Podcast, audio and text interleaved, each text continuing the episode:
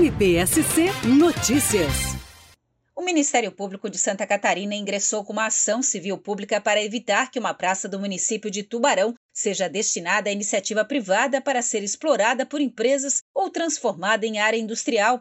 A sexta Promotoria de Justiça de Tubarão requer a proibição do uso do espaço para outra finalidade que não a original e a declaração incidental de inconstitucionalidade da Lei Complementar Municipal número 287 de 2021, sancionada em 4 de agosto, que altera a destinação da área e possibilita a sua venda. Quem explica melhor é a promotora de justiça Cristiane Anguski da Luz.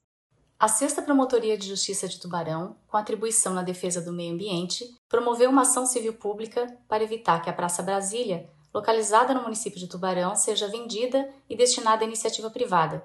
A ação destaca que a desafetação da área, originalmente destinada ao uso da população, em momento algum se baseou na comprovação de que o imóvel tenha perdido a finalidade pública. Além disso, a ação judicial destaca também que a medida foi adotada sem a mínima participação popular ignorando dessa forma a gestão democrática prevista no Estatuto da Cidade, que assegura a discussão e o debate com a comunidade sobre o futuro e o destino dos bens públicos de uso comum do povo.